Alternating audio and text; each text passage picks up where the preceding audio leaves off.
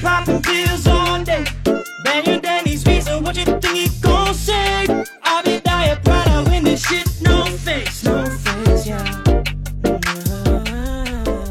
Hello，大家好，欢迎收听最新一期的书桃电台，我是哈刺。我是小乐，嗯，先要给大家预告一下，本周四我们会这个在喜马拉雅和荔枝两个平台上线我们的付费节目《渣男渣女奇葩大赏》啊、这一期呢很不一样，对的，这一期很不一样，不仅是这个粉丝们给我们投的稿会在这个节目里呈现，而且还有我们小乐女士。这个在最近的隔离期间啊，这个收集到身边的一些隔离时候发生的渣男渣女的故事，非常有趣，希望大家到时候多多支持。嗯，好，给周四打完了广告的话，我们开始今天正式的内容了。我相信大家一看今天我们这个标题啊，就是哎渣男渣女，似乎是我们的这个这个传统节目，但是前面加了一个互联网思维，哎，这就非常的玄妙了。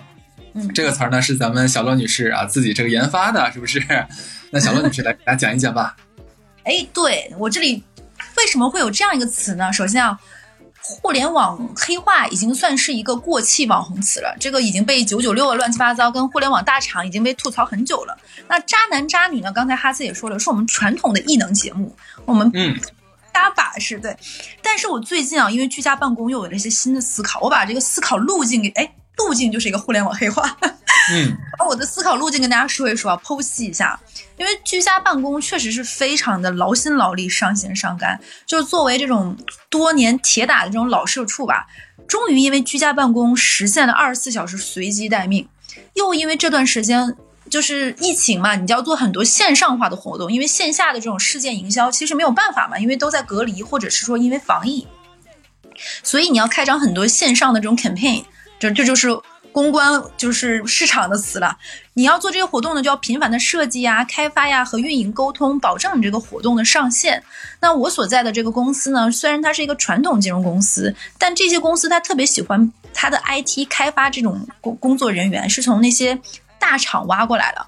因为觉得他们具备着这种互联网公司这种更敏捷、更扁平化的这种管理思维和他们的这种开发的能力，所以呢，因为我最近要上线这么多活动，日常就会跟这些原来来自于大厂的这种原装大厂的人进行这种沟通吧。所以，因为跟他们这种高频的沟通，导致我这种互联网黑化的能力有了大幅的提升，你知道吗？我觉得我现在可以把就是这种市场人品牌的那一套中英文夹杂的脏玩意儿啊，和那个互联网黑化进行一个有效的结合。有点不不亚于就是那种 Papi 酱的上海话加东北话的那种，我都可以那你能来展示一下了吗？哼，我就知道，就是你就是这么有默契，就会 cue 我。对，那我就给大家、来一段啊。哦，他自黑，今天下午我们要康考，今天下午我们要康考一下哦。关于这个活动的这个并发量的问题啊，还有前端的页面，我们两边一定要对齐，OK，并且要准备一个 Plan B，否则的话，这波 campaign 真的没有办法打哎。然后呢，关于这个活动的复盘的颗粒度，Sarah 需要再明确一下哦，明确好我们解决了哪些痛点，抓住了什么流量风口，实现了怎样的裂变式增增长。从最初的这个 insight，我跟你说，到最后的这个 TVC 的呈现，都要做到这种重新定义了我们这个子品牌，you know，你懂我的 brief 了吧？那就这样吧，就是 stand by 吧。哦天呐，如果你这么讲的话，其实我这边有办法来回答你的，就是好的，杰西卡，对，就我们这边的话，其实已经记录好了刚才你说的这个 notes，OK，、那我现在的话就 email 你发你 check 一下，OK，然后你可以转发给那个其他的什么玩意儿，Henry 还是 Tom 帮你 double check 一下，就如果到时候你们 OK 的话，我这边就立刻 inform Pat Patrick。我就是你放心了啦，这个这个 campaign 我这边一定会帮你 push 的，OK，Don't、worry。谁不会啊？呸！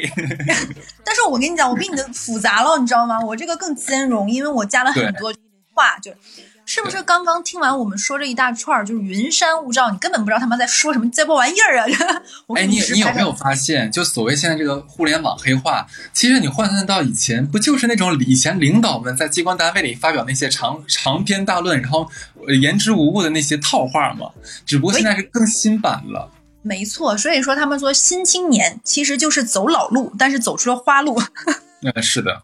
那我接着说回来，刚刚我那云山雾罩那什么结巴玩意儿，大家可能不知道是什么意思，我就给大家直白的翻译一下吧。其实我刚刚那段话的意思意思普通话就是说人话就是，我们今天开个会，叨逼叨一下怎么准备这个活儿，然后万一这个活儿他们不成的话，我们就整个备选方案。但是不管咋说，咱都得想好，最后汇报的时候一定要吹牛逼，牛逼吹到大，是不是？我这么一解释，你们就明白了。对，你说说人话多好。对，就是这就是互联网就是黑化的魅力所在吧。但是你看就是听不懂。但我要跟你们说，就互联网黑化最开始它出现的原因，其实它是一个想要浓缩词汇，因为它是一个造词的过程嘛。他希望能够做这些短平快的这种简简单的词，能呈现出更复杂的这种寓意，就有点类似于我们说英文的缩写一样，对吧？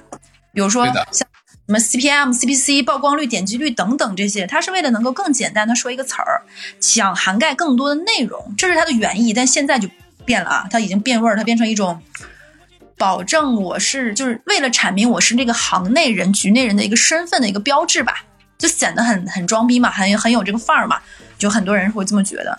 那可能。因为我刚刚说了嘛，就是作为这种生活类观观察家，我要给自己上个高帽，然后一个一个在学生工作中学习到这个新鲜知识的人啊，而且能从不同领域上嗅觉到这种八卦的人，哎，我突然发现这个互联网黑黑化啊，回到今天主题，它基本上就能涵盖所有渣男渣女的行为哲学。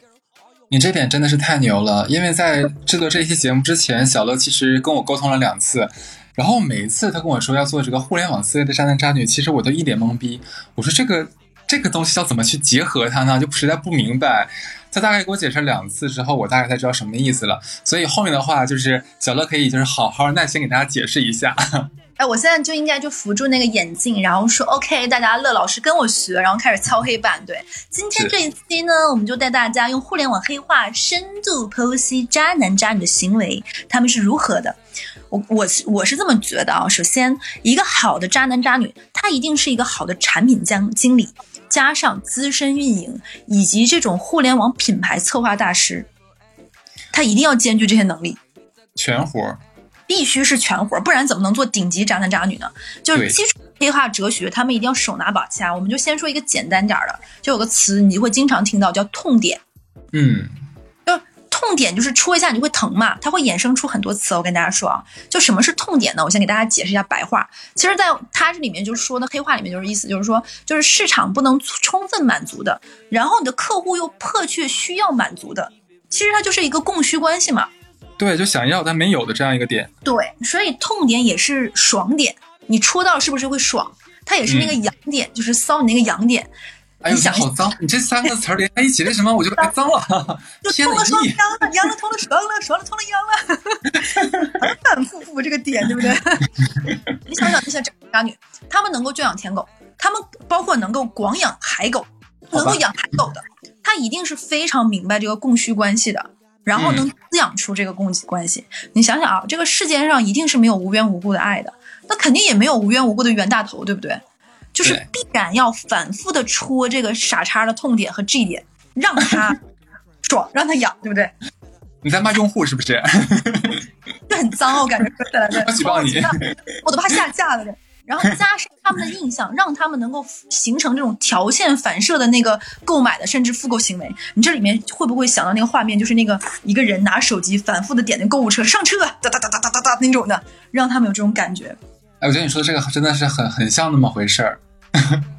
你你想，对，你看那个就好比就是很多宅男他是喜欢那种清纯的女孩嘛，那你说，那你说这种顶级的海王渣女，她是不是就得打造这个清清纯的人设，对吧？嗯，你要铆定自己的目标客群，就这样的话，你才能深挖狗洞，广积狗，对不对？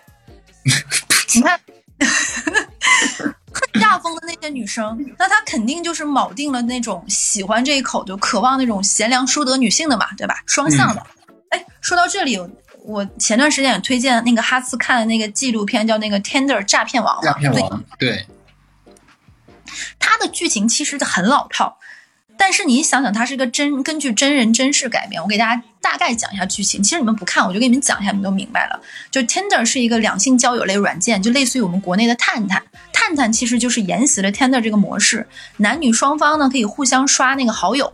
比如说你们两个都点击了喜欢对方或者是有兴趣，你们就可以配对。那只有配对了，这个双方才能联系，对吧？如何让对方跟你碰配对？是不是你就要能够 get 到他的痛点、痒点、爽点？那个点是哪里？他才会有多的人选择那个喜欢你啊。那个 Tender 诈骗王这个女主角，这个被骗这个女生啊，她本人其实就是一个其实学历非常不错、相貌不错、工作不错、收入也不错这样的一个各方面都不错的五好女青年。嗯，然后呢，这样的人他肯定是希望跟自己门当户对、各方面相匹配的人去能够勾勾搭搭嘛。那他刷到这个大诈骗网呢，真人哦，就是一个呃出入高档社会，然后有自己的私人飞机，然后表现得非常博爱，有知识、儒雅，爱好小动物，有爱心等等这样全方位的好形象。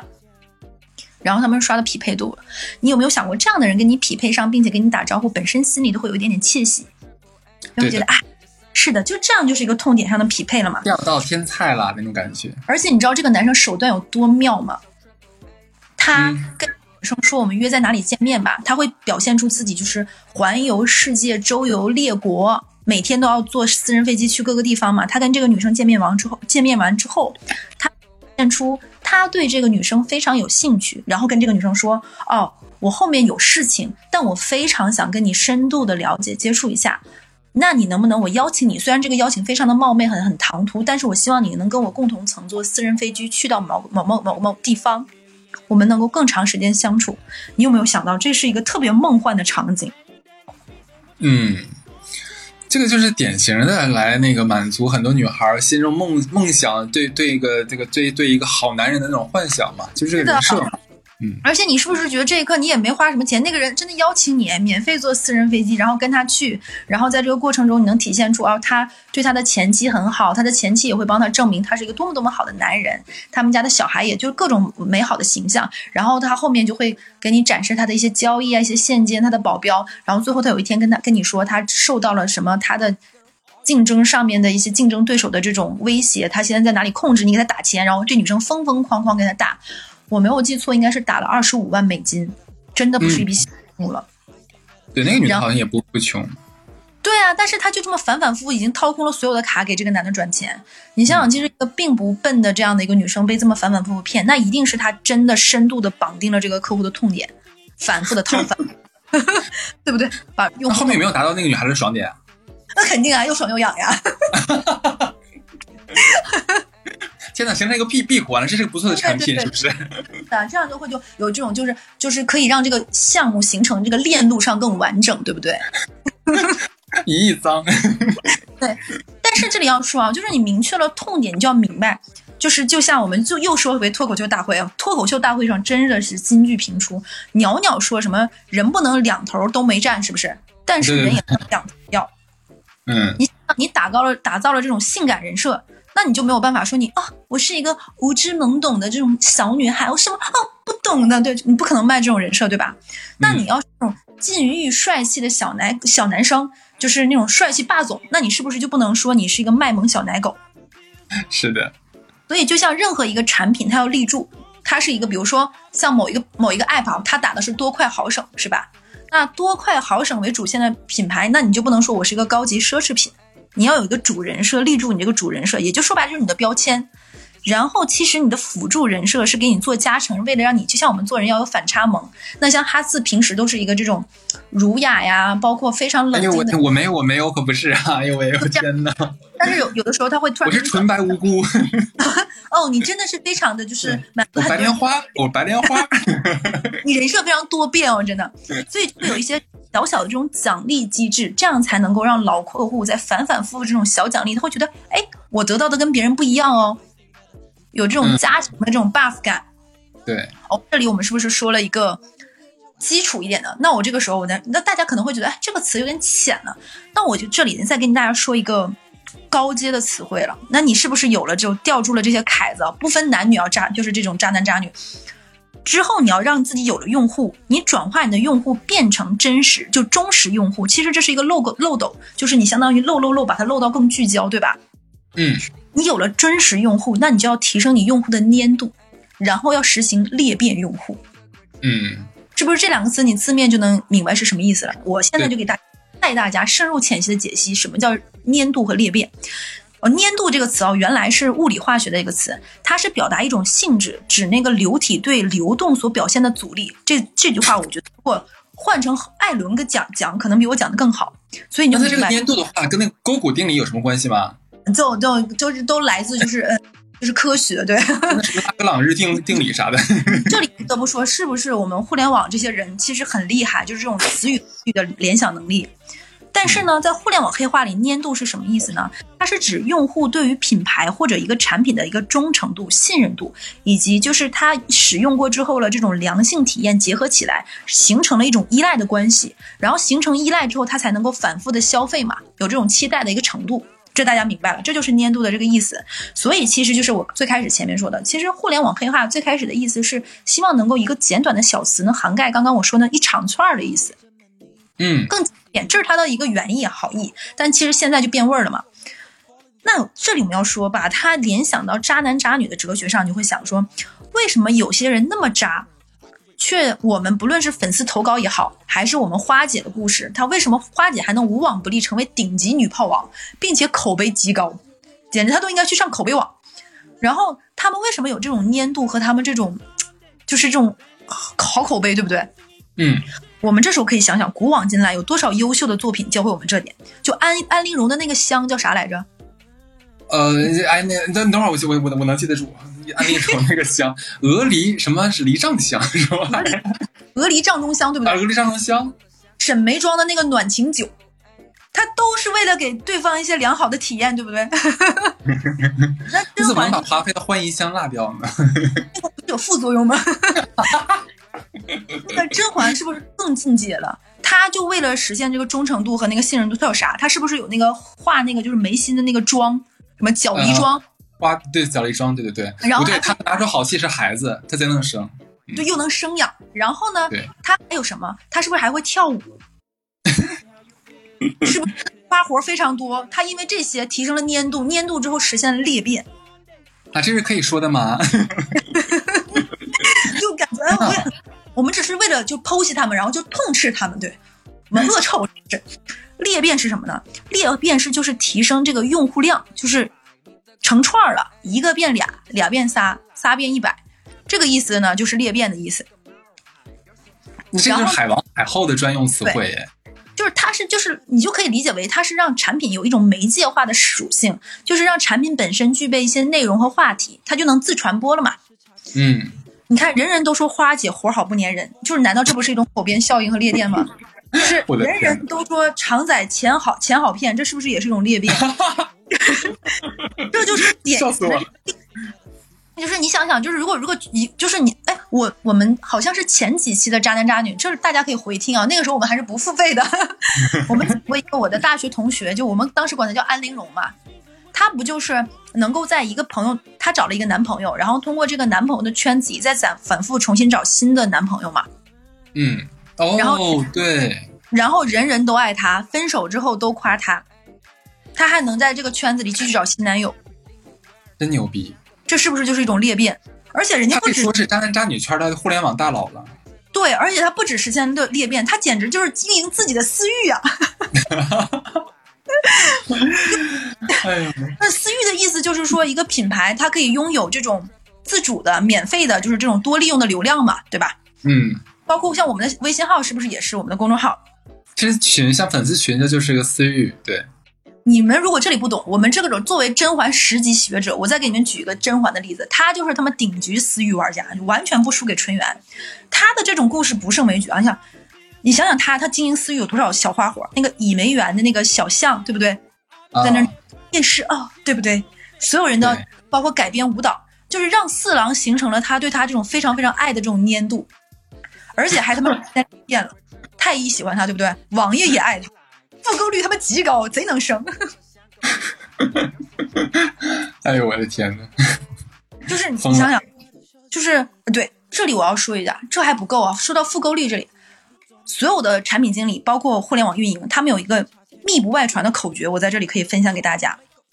这句话非常精髓，就是如何留住客户，什么样的客户粘度最高，就是他们花了钱的客户，花的越哎，多，对的，是的，嗯，你想一想，琢磨琢磨，这个是不是就跟那个宅男会花钱去什么握手会，就是嗯。女粉会给自己的 idol 买很多专辑，就就这张专辑，他一个人要买三十份、四十份、五十份，这个真的，这个我我嗯，我知道这个道理，还是从我以前上班的时候，我们的销售那里知道的。其实就是呃，你你你已经有固定的客户了，就是你让这个客户到下一年再继续续买，这个的难度是很低的。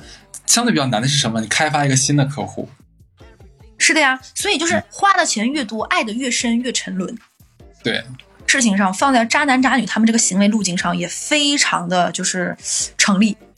嗯就你都不要说，他放到四海皆准。就比如说拿我爸举例，我爸难道不知道全球通这个东西话费贵吗？他这些年全球通他不知道，就是我跟他说没有用，他就不舍得换他这个号，他就觉得他用用久了。就包括我们如果在亚马逊买东西的时候，亚马逊也是这种偏差爱好者。你是老用户，你展示的价格就是比新用户的价格贵的。你的一本书四十块钱，你老用户，新用户等三十六块八。对的，就是，所以顶级的渣男渣女，他是制造了这种消费场景上的缺口，然后让这帮人为自己花钱，指哪儿打哪儿都花钱。你发现这东西其实跟这个人性啊，还有这个心理学、伦理学的都是沾亲带故的。嗯，所以就是我这么跟你说的话，我这里面是不是就应该插播一个小故事？哎，我认识的顶级的渣男海王，这个人他都跟我差辈儿。我今年三十多了嘛，他比我小十岁左右，他还是一个在校读书的学生。我是通过一个富婆朋友认识他的，他是一个富婆朋友的小奶狗。这个富婆我真的不太熟啊，她是通过我另外一个朋友认识，哎，说了就是花姐。我之前不过不是做过一期节目，大家知道我的工作可能涉及到一些比较高端的那种健康类的这种项目嘛。嗯，花姐就介绍她这个富婆朋友说想做这种顶级的医美，她就是来找我做这个事情的。然后因为我帮她牵线，并且便宜了一些，所以她请我吃过两次饭，所以我就认识了这个富婆。这个男生呢，我们管他叫差辈儿吧，就管他叫差辈儿。他哎，差辈儿这个名字是不是不好记？那卡拉咪，对，叫卡拉咪吧。他跟这个卡拉咪是怎么认识呢？富婆跟卡拉咪，他俩是因为这个富婆经常去一个美容院，这个卡拉咪之前是美容院老板娘的小奶狗。哦，那你就知道知道这个小奶狗是怎么成为美容院老板娘的小奶狗呢？他是去整容，不是，是因为这个小奶狗他当时有一个女朋友，这个女朋友是类似于比他大个几岁的学姐，就同一个学校，他学校不错，我就不说是上海的哪个学校了，某个高校。他那个学姐是那种自主自主创业嘛，其实现在学生都比较有想法，比他大姐姐在读研，就做那种呃，你可以理解为是一个工作室，他可以给你跟拍，然后出设计、出文案，然后包括帮你做定妆，就跟相当于给你做这种线下的小活动执行，这是他女朋友。然后他女朋友当时就负责这个美容院，比如说他会出很多案例或者是老客户回访这样的一个活动嘛。这种活动需要有人组织拍照，然后做一些图文相册。他女朋友相当于就接了这么一个活儿，他相当于是陪他女朋友干这个活儿的时候认识了这个美容院的老板娘，哦，然后就勾搭上了。那至于怎么勾搭，这种人自有他的话术，对不对？这个卡拉咪就通过这个女朋友认识了这个美容院的老板娘，成为了美容院老板娘的小奶狗。这个美容院的老板娘也就是几千万的资产，然后又因为这个美容院的老板娘认识认识了我，我认识这个顶级富婆。我这个顶级富婆在上海有这种两套 top 十的那种住宅的房子，家里那真是富婆哈。就是上海的 top 十的楼盘，就不是我们说的什么两百平这种房子，那肯定不是，大家可以去搜一下，都是数得上号的。我就跟你说，这个小奶狗卡拉咪啊，他大概二十出头，家里家境不错。他呢就喜欢和这种中环有别墅的富婆们在一起玩，这帮富婆就非常舍得为他花那些不大不小钱。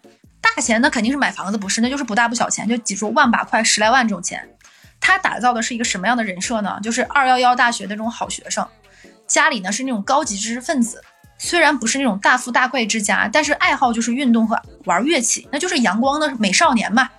日嗯，常喜欢滑雪和看音乐会，懂得一些艺术品，还非常懂各种品牌有研究，不是那种什么卡地亚呀、乱七八糟这种牌子，他是能懂得这些品牌这个血缘呀、关系呀，包括这一季的设计啊，乱七八糟，就是有一种审美非常在线，穿衣服也非常有就是自己的风格，比较素雅，比较喜欢玩手表，是不是大家心目中已经有一个这种高高瘦瘦、白白净净男生的一个形象了？我我在我现在心里面就特别像是抖音上那些颜值男网红的感觉。没错，就是这个样子的。你知道他为什么？就是你这么听，这些富婆是不是也没有不是没见过世面的？很多像开美容院的这种老板娘，也是非常有眼界的。他特别会说，他经常会说的一些话，就他标榜自己非常喜欢和欣赏独立女性。你想想，他女朋友是不是也比他大几岁？他觉得这类女性非常有魅力，他会表达出无限尊敬这些女生。口头禅是什么？我给大家学一下。啊，你和我那些女同学真的不一样，她们才不会和我说这些。哎，这个很很很会打到人人的内心的。对呀、哎，谢谢你哦，我不只是喜欢你，我甚至崇拜你。然后他还有说什么？他会说：“天啊，你让我见识了什么才叫做真正的女性魅力。”就是他不只是说你好或者嘴甜，他会觉得你跟别人不一样，你更高阶，你是女性里面就是非常特殊少有的。我在你这儿得汲取到的不只有就是，因为女生有的时候会有一种容貌焦虑和年龄焦虑，她会觉得小男生跟我在一起图什么的，他会打出你跟别人的差异化。就是这帮女生第一次给他花钱哦，他都不要，他一定要保持一个男生自己手里没什么钱，但还要有的那个倔强。你是不是觉得这一刻跟 Tender 王有点相似了？嗯，就是前面都没有让你花钱呀，而且这一幕是不是特别像？这我们这一期不叫互联网黑化哲学吗？你有没有想过这一幕似曾相识？特别像我们在用一些软件的时候，它最开始都会给你一些非常实惠的抵用券儿，让你消费的时候特别便宜，是不是有这种感觉？大流量时代，获取客户都有获客成本嘛，他不花个毛八的，怎么能够套得住你？这个男生啊，大了米，他第一次约这些姐姐，姐姐也都是见过世面的，他肯定不会去那种就真的很贵，人均一两千的那那种餐厅，是不是也不现实？也显得有点装。他会约这些姐姐去那种又 fancy 又年轻的那种餐餐厅。其实上海这种氛围很好，又没有非常非常贵的餐厅，人均三百块钱左右的，是不是特别多？然后小生呢，还会表现出有点强撑的那种小倔强，就非要给姐姐开一瓶酒，因为姐姐平时在跟外人都是这种规格的待遇，我不能让你跟我出来就是受到委屈，就是我也要想让你享受你跟你这个年龄的男生应该邀请你的约会那种档次，我要给姐姐最好的。然后你说你要说什么？没有，我现在心里在想，年轻真好，机会真多呀。呃姐姐的这种阅历呀、知识啊、见闻呐、是她不曾在同龄人身上领略过的风景。那他会表现出那种对姐姐很崇拜或怎么样吗？他不会那种就是非常肤浅的说姐，他会听姐姐，比如说他会跟姐姐说一个自己生活中的一个小事，但他不会像很多人那种嘟嘟嘟嘟，就是只只一味沉浸在自己的世界里，因为很多小男生他会有这种感觉嘛，他就只沉浸在自己的世界里，就讲自己的事儿，女生也会嘛，没有在乎别人的感受或者是别人有没有在听，然后但他不会，哎有断掉吗？没有，没有，我在听。然后他不会这个样子，他一定会那个就是，嗯，表现的非常有认真。就是我抛出一个问题，其实我这个问题是引出你的很多话，然后会觉得哇，通过你这些话，我学到了很多东西，我掌握了知识，你帮我解决问题，你让我豁然开朗。姐姐，你真的太不一样了。哎呀，就是他只是抛了一个梗而已，有一说一啊，其实我觉得他那个这个技术手段不是特别，就没有说高明到什么地方去。但是呢，就是像岁数大一点的，不管男人女人，就是你身边有一个年轻的这个家人相伴的时候，他又能恰到好处的提一些问题呀、给你一些反馈啊。这个时候，其实我觉得更多是年轻的优势。而且还有一点就是他打了一个信息差，你有没有想过，他这个东西只对这群人好使，就是你要找定你的客群呀，并且啊，对对于那些对对的，对的，并且对于那些姐姐来说，其实我只是给你花一些不大不小的钱而已，对不对？嗯，没有想过那些姐姐钻心里明白自己被骗了，但是还好呀，她也可以自我对所以说，这男孩是个非常不错的一个呃产品经理加运营经理。产品经理是他把自己打造成一个这样一个就白莲花、然后男网红的这样一个人设，对吧？运营的话，人家是准确的锁定了自己的客客户群，对吧？精准去打击，精准去营销，我觉得挺好的。而且你想一想，就是任何一个这种，他你你就是你的时间和精力是有限的，你就必须有这个漏斗筛选机制。就像刚刚哈斯说的，他这一套不是对人人都适用的。那他如果对人人都来这套的话，其实他也要浪费很多时间和精力的。所以他是不是建立好他的底层模型，他的用户模型？哇，就 是这里就要指到了互联网特别爱说，包括我们这个金融行业也被他们衍生特别爱说，就是底层逻辑这四个字。我现在听到这四个字芒刺在背，你知道吗？就是我特别害怕有的时候汇报的时候，你在讲一件事情，这个时候突然在场上某一位领导突然沉默，嗯，然后会场陷入到死寂，然后他突然说说，我们先把这个事情放一下，我们来讨论这个事情的底层逻辑。他只要但凡说出这个四四四个字，我就知道完了。就是你前面所有说的事情都白说白做，就这些事情推倒重来了。但是呢，就是为什么底层逻辑这么重要呢？就是当你构建好你的底层逻辑了，你才能够精准的筛选出你到底最后打的是哪群人。你不可能贪多嚼不烂的，就是你要做好你的用户分级管理，这样你才能够精准打击锁定客群。之后你要做的是什么呢？就是迭代。因为为什么呢？就是你能，比如说你能辐射十个、二十个渣渣男渣女，他就只有这么多，对吧？那你就要从你的鱼塘里把那些不咋想要的次品淘汰出去。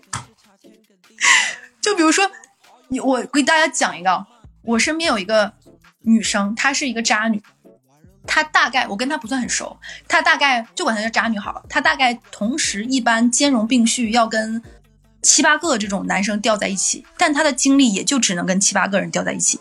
所以他不断的，就比如说再增加个两三个，就要淘汰个两三个，增加个两三个，再淘汰个两三个，然后保持他这个鱼池的生生不息。然后说完这个呢，我们要再说什么呢？是不是你刚刚讲完这些，你们就结束了？没有，你有没有想过这个？我这个时候抛出一个非常非常硬核的、非常高级的互联网词汇了，非常高级。这里跟大家说啊，如果你的约会对象如果是一个互联网人，其实我觉得说出这三个字就显出你有点小 bigger，就是。这个三个字是什么？叫耦合性，不是炸耦合的耦合。耦合，对的，是的，我知道这个词。对，耦合性这个词一出，其实就非常的很高阶了。这个词汇，它这个既然都已经说到这儿，我不可能不讲它的。到底是什么意思了嘛？就耦合性，它是指就是一个程序中模块和模块之间的这个信息或者是参数的依赖的程度。它主要体现在功能和逻辑层面，是指多个功能或逻辑存在过深的这种交叉，就很复杂嘛。越这样耦合性越强，你的产产品的这个复杂程度越高，那你的价值就越低。其实对用户来说，他的掌握和学习能力越越难。嗯。所以你有没有想过，就是我们的这些渣男渣女，他如果想做渣男渣女，我们知道的，他要能够支持高并发。高并发这个词的，你说你知道？你说大家知道啥意思不？你不如也解释一下吧。对，高并发的意思就是说，同时在线点击某一个操作。就比如说双十那一天零点，大家同时点击那个按钮购物车，这就叫一个高并发。嗯。所以，一个好的互联网的一个需求分析师，他要想明白，就是这个事情的高并发要有多少。他要做测试的，把自己的服务器扩容，能够保证你高并发的时候不会宕机。为啥？不然出个什么明星的大瓜，其实微博就瘫痪了呢？对不对？他就是有点像咱们平常说的那个，给一个系统或者给一个产品做压力测试。这个事情你想一想，放在渣男渣女上也非常合适。我给大家举个例子，就是怎么回事？你想一想，如果想做这种场景化，哎，这个时候要体现出我们金融里面说的一句话，叫做什么？叫做。长期主义是不是现在也是个非常火的流行词？嗯，就你要做一个长期主义的渣男渣女，就是一直做，我不做一天，我不做一年，我做生生世世，再活五百年。想做这种长情的渣男渣女，你就得保证你编的故事吧，他他妈不能串串串摊儿，你就要保证这个故事的连续性。而且你想想，联想的耦合性这个词，你同时吊着非常多的人的时候，是不是这个复杂的就是一个复杂的处理机制？它有非常多的交叉可能性，哎，就就比如，比如说我们之前某一期讲过那个渣男渣女的时候，有一个女生，就那个 M 女士，她是不是同时跟 A、B、C 三个男的约？结果有天晚上约 A 男的的时候，B 男的又突然跑到她家里，差点 A 男的和 B 男的在电梯里遇到，是不是复杂情况？这就是你耦合性越强，产品越复杂吗？贾乐老师讲的真好，你就容易掉链，我这一刻就要敲敲黑板了。如果这个人是渣男渣女，他他的编的故事一定非常圆，这种真的是超高级的人。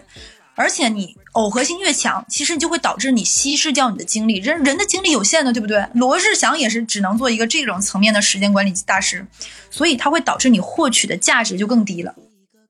你想，你你的东西派发给十个人和派发给一百个人，你的功能就这么多，你派发的越多，其实你能实现的价值也未必会越大。嗯，的确。我觉得我这一刻真的，这这几这一期真的有点有点干货的意思哎。是的，非常干货。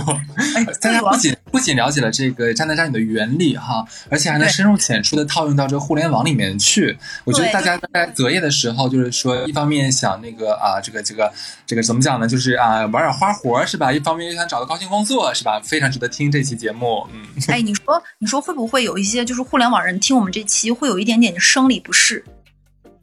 他会想，终于有有人懂我了，找到知音了。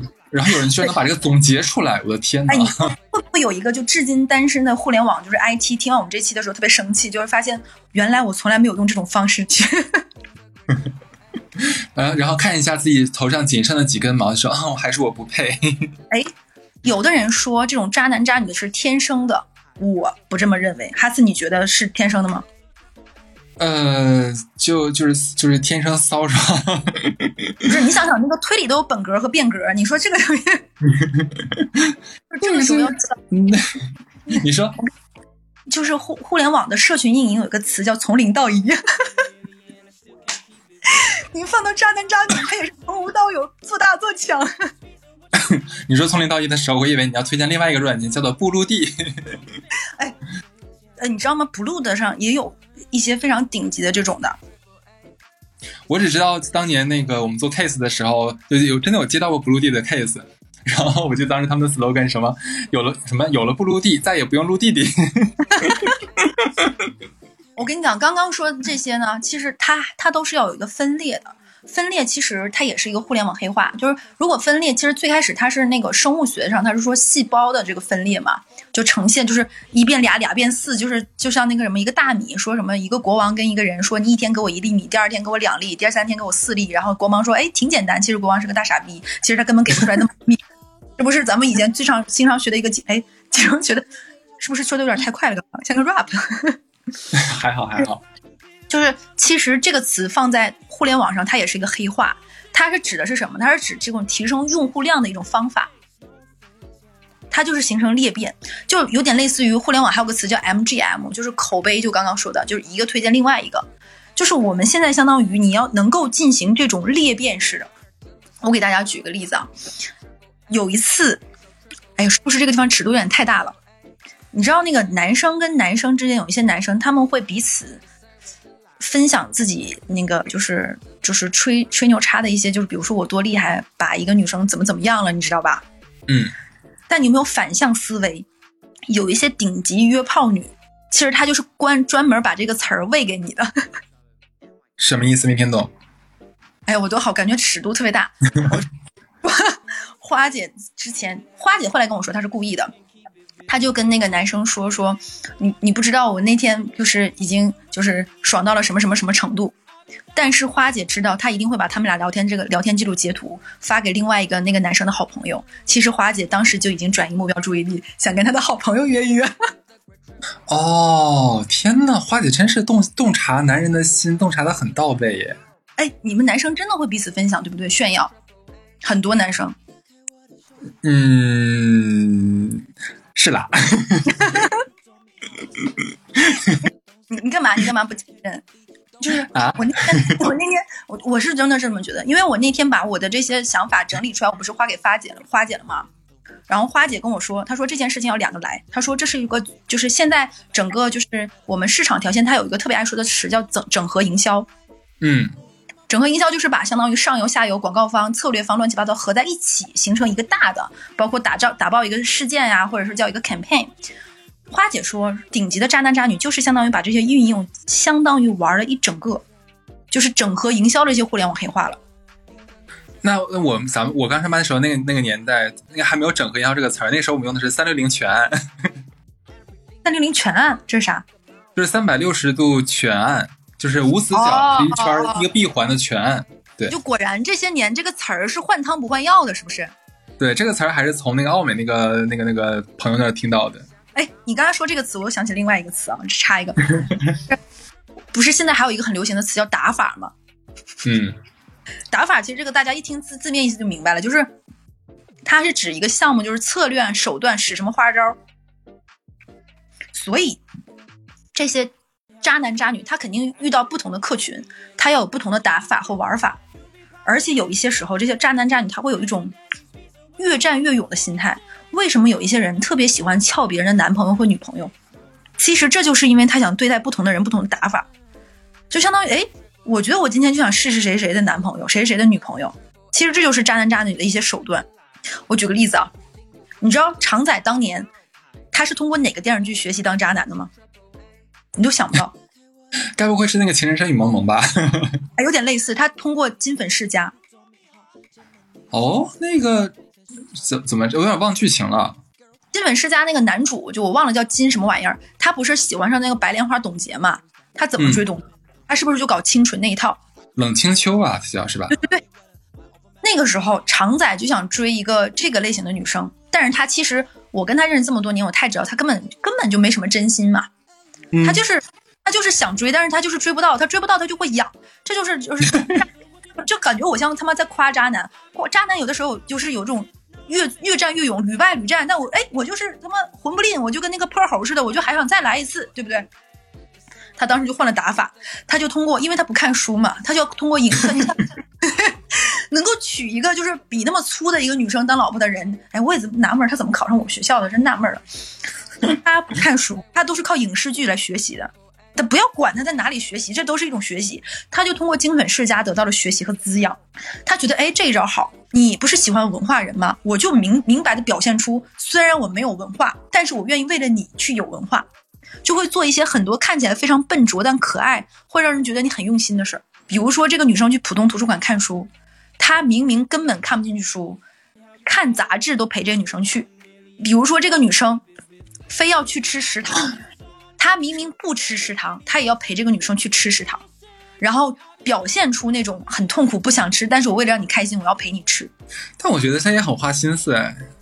对呀，我就跟你说，这是他的打法呀。他只是为了睡到这个女生吗？还是说是怎么样？对，我就很明确跟你说，他就是个渣男，他就是觉得我得不到，我就是想得到试一下。哦，但他是以这个谈恋爱的这个名义是吧？对呀，不然怎么能叫他渣男呢？OK OK，那既然是渣男，就是贬义词，那就一定是他做的不好的行为嘛。但是这个时候，你想想，其实刚刚说完那个打法，我我突然觉得这个东西果然不能是一个词这么说，它还有一个词叫什么叫调性。你会发现，特别有的人爱说调性，其实调性它的那个原来的含义，它是说就是音乐的学术术语，就是调的主音和调式类别的总称叫调性，就是它是这个小圈子里面的词。所以我觉得那些最开始做互联网黑化的人，就是造词的人，其实真的是挺有文化的，对。它现在是指呢一个事物的人格和个性，所以你会发现，你用不同的 A P P 或者是社交软件，它都有这个社交软件的。调性在里面，它会有它的功能性和标签。其实你是自己想一想，是不是放在渣男渣女上，他都有自己的人格和个性。它放出来它这个人味儿，它这个渣味儿，其实它是双向的。你说白了就是，如果不是因为对方对这个事情感兴趣，你也不太会被他吊住。他一定会有一个，哎，这么说感觉啊，我们并不是说受害者受害者有罪论啊，这帮人肯定是差劲的，他肯定是伪装出来那些。会让你觉得哎不错，会让你觉得有魅力的东西吸引了你，骗了你，蒙骗你才叫渣男渣女。但我觉得如果单纯是各取所爱，就大家都开心，胎成不公，那就不在我们今天的这个讨论范畴之内了。嗯，所以我们今天就是痛斥拆穿某一类假象，他们的伪面具，它其实就是包装出自己的人格个性。你有没有想过，其实它就是所谓的贴标签？其实互联网黑化，它就是相当于高度凝练了某些词汇。这个时候我就想说，我们回到那个时候说的那个 Tender 的那个诈骗网的那个事情，其实也推荐大家都去看了那个书。其实渣男和渣女他都有，他其实就是打住了他的调性是什么。我就是这样一个高知、儒雅、多金、魅力，并且非常愿意为了你花钱的一个人设，他就打造打造了他这样的一个人格和属性，所以也吸引到了那些人。然后他就自己玩了一套整合营销，好好的。之后呢，我们再说另外一个词，就是叫链路。链路就是什么呢？形成一个事件的这样的一个清晰的方法论。然后呢，还有一个词叫颗粒度。颗粒度这个词是啥意思呢？就是你你记不记得以前我们说，就是手机的时候，当时还有什么多少多少像素，四千几千，像素越高，是其实你的精度就越大。那其实就是颗粒度越细，其实说白了就把这个事儿说的越细嘛。那一件事儿颗粒度越大就是越粗，颗粒度越小就是越细。所以你会经常有听到有人说说我们这个东西的颗粒度有多少，这个颗粒度够不够细？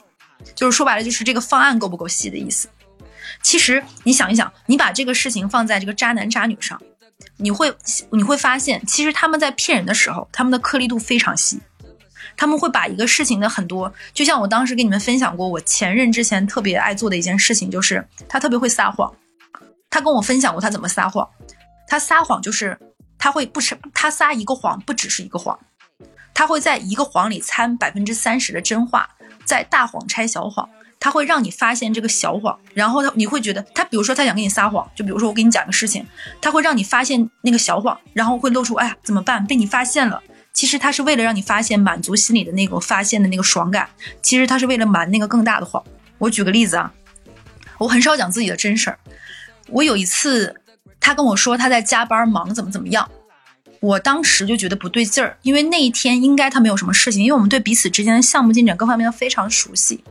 之后我就发现他漏洞，因为我这个人是一个喜欢一点点点点点点的，就是属于那种我不说，但我一点点问问到这个谎瞒不住为止。其实我这也是蛮讨厌的一点，我就是不说，我就一直是把你怼到墙角。他也知道我是一个这样性格的人，之后他就一点点，最后他就绷不住了，他就说：“其实我就是跟大新去喝酒了，但我知道你不想让我今天晚上去喝酒，所以我才跟你撒谎说我加班。”这个就是一个让我满意的结果。其实根本不是，等到后来我们所有的事情都安定结束之后，我才对上了拿时间对上那天那个话，我才知道他去约炮了。哦。但是他让我发现去喝酒，他是确实那天去喝酒，但在喝酒之后又去干了这件事情。嗯，所以就是他们能够做到每一次撒谎和各方面这个颗粒度绝绝对绝对的细，甚至于他们还会给自己定 KPI。就像我刚刚说的，就像就像常仔，他的目标就是说白了就是我就是想得到这个女孩儿，甚至于我是后面怎么知道这个事情呢？就是因为很多年之后。他跟别人炫耀的时候被我听到了，所以我就想说，其实我们今天这一期啊，其实差不多，感觉也说了蛮多词了，比如说调性啊，包括耦合性啊，包括裂变啊，包括还说了打法呀，包括说了粘度，痛点、爽点、痒点，其实也说了蛮多了。这期我们并不是说想要这做这一期说让你成为什么渣男渣女，告诉你什么。渣女、渣男、渣女的这样一个修炼大法，并不是这个意思。其实我们就是想跟你说一下，就是这些人他们不外乎就是这样的一些行为。然后我们今天做这一期的目的呢，其实也就是因为我最近有有这么多的一些想法，然后想跟大家分享一下。你会发现，其实很多事情，你工作上得出来的一些方法论，其实在生活中也是应用的。我最近其实有看那个。李诞的一本书叫做《脱口秀工作手册》，手册，它里面当时有一段我特别的认可。他说，很多人在做脱口秀这个行业的时候，问他工作和生活如何区分。李诞说，他从来不认为工作是工作，生活是生活，他一直认为工作是生活中的一部分，是不可拆分的。其实到那一刻，其实我才有一点点恍然大悟，我发现，哎，好像是我以前太拧巴了。我特别想说。工作和是工作，生活是生活，把两个事情完全的区分开。但你后来发现是不可能的，就是你一定会把工作中的一些想法、所思所想，包括学习到的东西带到生活中来。但你生活中对人对事的一些判断和价值观，也会影响你在工作上的一些态度和你的原则。所以这个东西本身就是交融之后，我突然那一天的某一个弦打开了之后，我整个人松掉了，甚至于我会有点享受于把工作上的一些事情，哎，当成一个很好玩的点，然后把它带到我去生活中，甚至于到做电台做节目。我现在特别期待你把这些呃内容整理成那个一本书哈，小老师出的新书，对我觉得还蛮有这个指导意义的。但但是我我是为什么那天我我突然发现其实。能够在某件事情上做好的人，他们一定都是下功夫的人。所以那些会，所以我在想说，那些渣男渣女真的是在做这件事情上花心思了。我那天，我那天就是做这期之前，我在跟花姐说，我说你帮我看一下我这个想法，巴拉巴拉。然后花姐说烦着呢。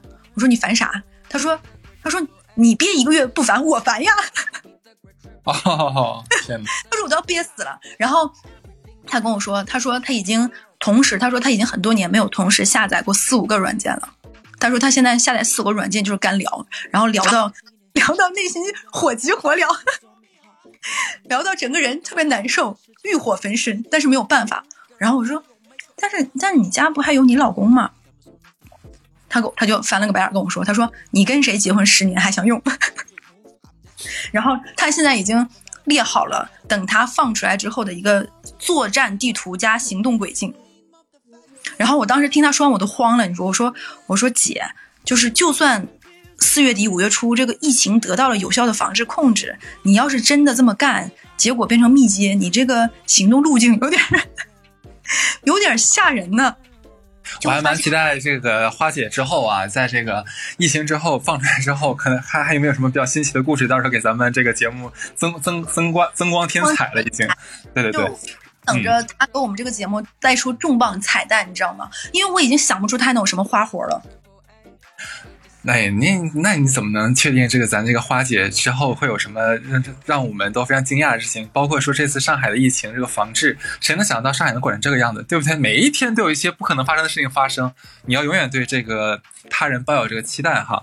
好，这期节目其实已经录了很长时间了，然后咱们这期先这样子，大家记得周四的时候啊支持我们一下，来来那个听我们最新的一期的渣男渣女。好，拜拜。拜拜。